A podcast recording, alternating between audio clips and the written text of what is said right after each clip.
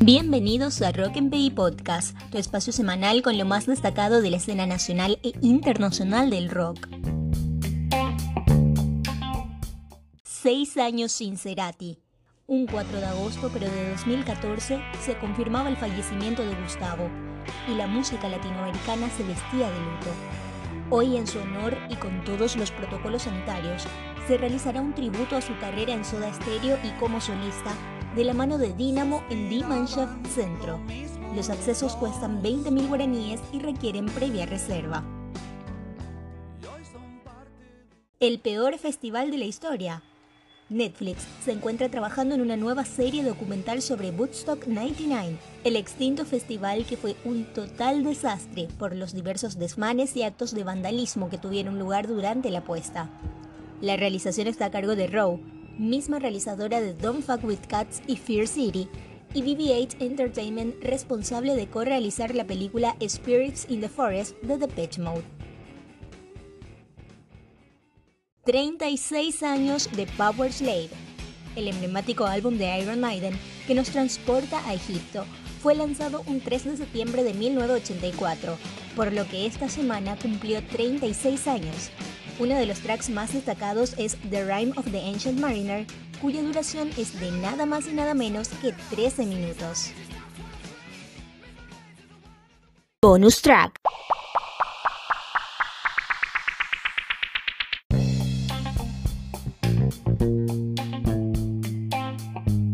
Conversamos con Roberto Muso, el vocalista, líder y compositor del Cuarteto de Nos. Él nos dejó varios detalles sobre lo que será su show virtual de mañana y también un emotivo mensaje para el público paraguayo.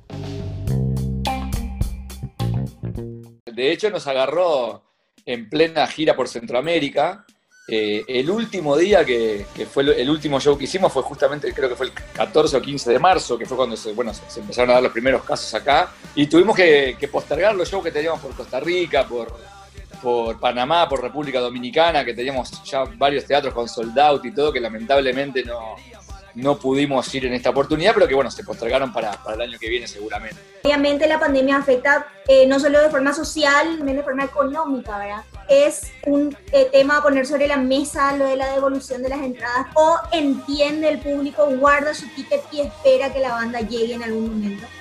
La idea es reprogramar los shows y la gente es muy fiel, entonces se, guarda la del ticket, digamos. Pero obviamente también está la posibilidad de la gente que devuelva la entrada. Según nos han dicho, como que es un porcentaje muy mínimo, ¿viste? El que lo ha hecho.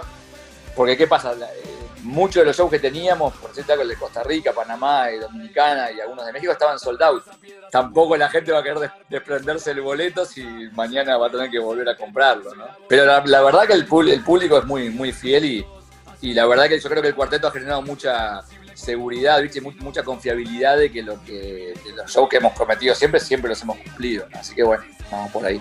Si alguien ya te dice, mira, la vida de aquí en más va a ser así, no va a cambiar nunca más, ahí uno lo vería con, otra expectativa y otros ojos este, más pesimistas y también ahí acostumbrándose a un cambio ya definitivo. ¿no? En este caso, eh, nosotros estamos pensando como que es algo que va a pasar, digamos, que se va a volver a los espectáculos con la gente coreando las canciones, saltando, gritando, estando con nosotros, porque hay mucho, de, mucho feedback, mucha adrenalina en los shows nuestros, ¿viste? Mucho y de vuelta con la gente.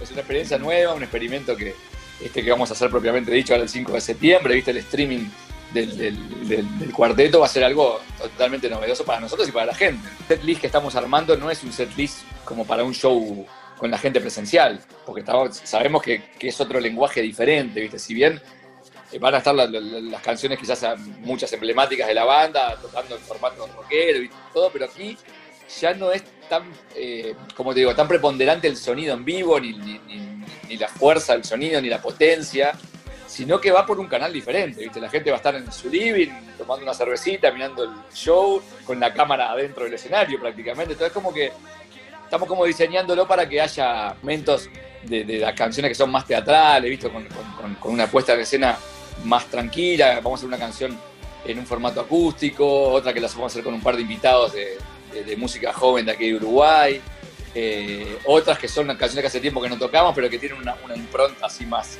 este, más, teatral. La canción que te contaba con, que, vamos a estar con invitados, no la hemos tocado nunca en vivo todavía, es un estreno total porque no, no la hemos podido desarrollar si no fuera por los invitados. Y es un show que va a tener, yo creo que una hora, una hora de duración, porque tampoco es un show que puedan ser demasiado largo como los, presenciales. Me parece el disco más diverso de todos en cuanto a la temática que toca cada track y en cuanto también a la producción que tuvo cada audiovisual y salió obviamente después también de un tiempito, ¿verdad?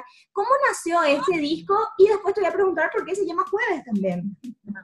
Sí, está muy bien la, el análisis que haces porque realmente toda la concepción del disco vino desde ya de las maquetas, de los demos, de las canciones, que eran canciones que eran muy, muy disímiles entre sí. Este, cuando se las mostré a los demás salió ese tema, ¿viste? Y fue como un poco, ¿por qué no ahondar en esa diferenciación? Y ahí también salió la, idea de por qué no, por primera vez en toda nuestra larga carrera discográfica, en lugar de trabajar con un solo productor en, todo el disco, ¿por qué no trabajar con varios? O sea, convocar a, cuatro o cinco productores que cada uno este, se involucrara con dos, tres canciones. Porque también hoy, hoy por hoy, viste, con los tiempos que corren, para la banda ya no es estar de gira, poder parar, como decía, capaz que cuatro o cinco meses para, para estar preparando el disco y después volver a la gira, eh, se hace muy complicado. Y para el productor también, son productores de primera línea, viste que tienen un montón de artistas que, trabajar. El disco fue grabado en cinco países diferentes, una parte en, El Paso, allá en Estados Unidos, otra parte en Ciudad de México, en Puerto Rico, en Uruguay y en Argentina. Con, ya te digo, con la producción de Juan Campodónico de Uruguay, con Eduardo Cabra, visitante de Calle 3 allá de Puerto Rico, eh, Camilo Lara de México y Héctor Castillo de, Venezuela. Así que está, te, un plano increíble, ¿no? Y el disco quedó con una homogeneidad que si la gente no sabe que fue hecho así, parecería como si fuera grabado en un solo estudio con un solo productor, ¿no? Otro experimento que hicimos y otra experiencia nueva que seguramente repitamos fue empezar a sacar más singles antes del disco que lo que hacíamos anteriormente, ¿viste? Porque también hoy con los tiempos que corren, ¿viste? Sacás todas las canciones de, golpe, tiene quizás una preponderancia una o dos que son el corte de difusión y las demás pasan a veces desapercibidas porque ya la gente está buscando algo nuevo que salió el otro día, ¿viste? Entonces como que eh, en el caso nuestro que nos gusta que todas las canciones formen parte de un disco, que no haya canciones de relleno, por decirte algo, eh, funcionó, funcionó bien y yo creo que lo vamos a repetir seguramente para lo que viene. Y como íbamos a hacer eso, claro, al hacer canciones tan distintas, al, poner un corte de difusión, lo primero que escuchara la gente, no iba a tener una referencia de lo que iba a ser el disco.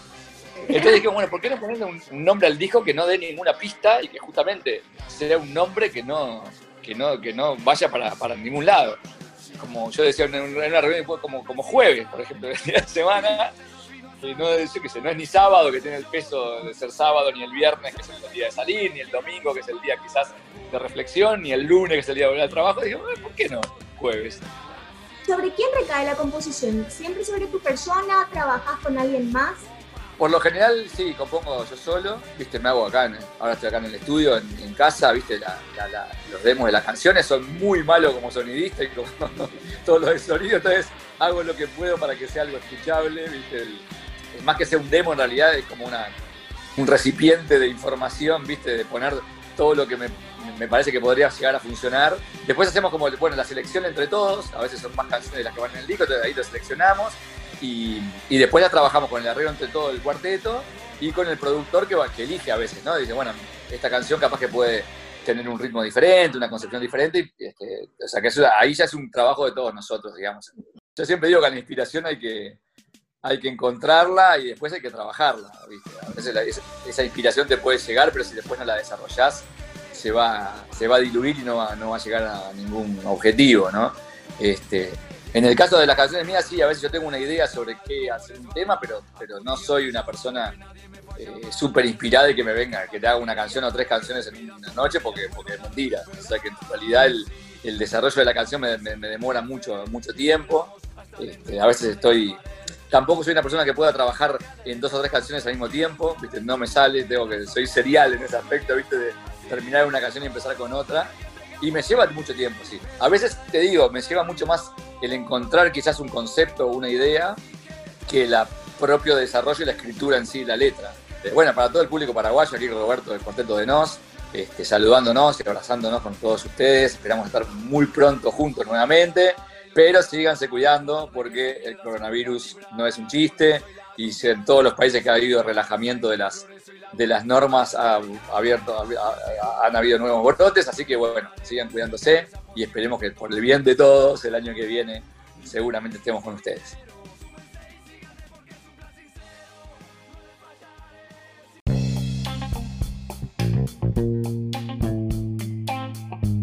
Acordate que podés escucharnos todos los viernes a partir de las 20 horas en nuestros perfiles de Anchor, SoundCloud, Spotify, Deezer, Apple y Google Podcast. También en IGTV. Encontranos en todos lados como arroba rockmpi. Muy pronto también a través de WhatsApp. Contactanos a prensa.rockmpi.com o al 0991-923-578 para ser parte de este espacio. Yo soy Luz Brizuela y esto fue Rock MPI Podcast, episodio 3.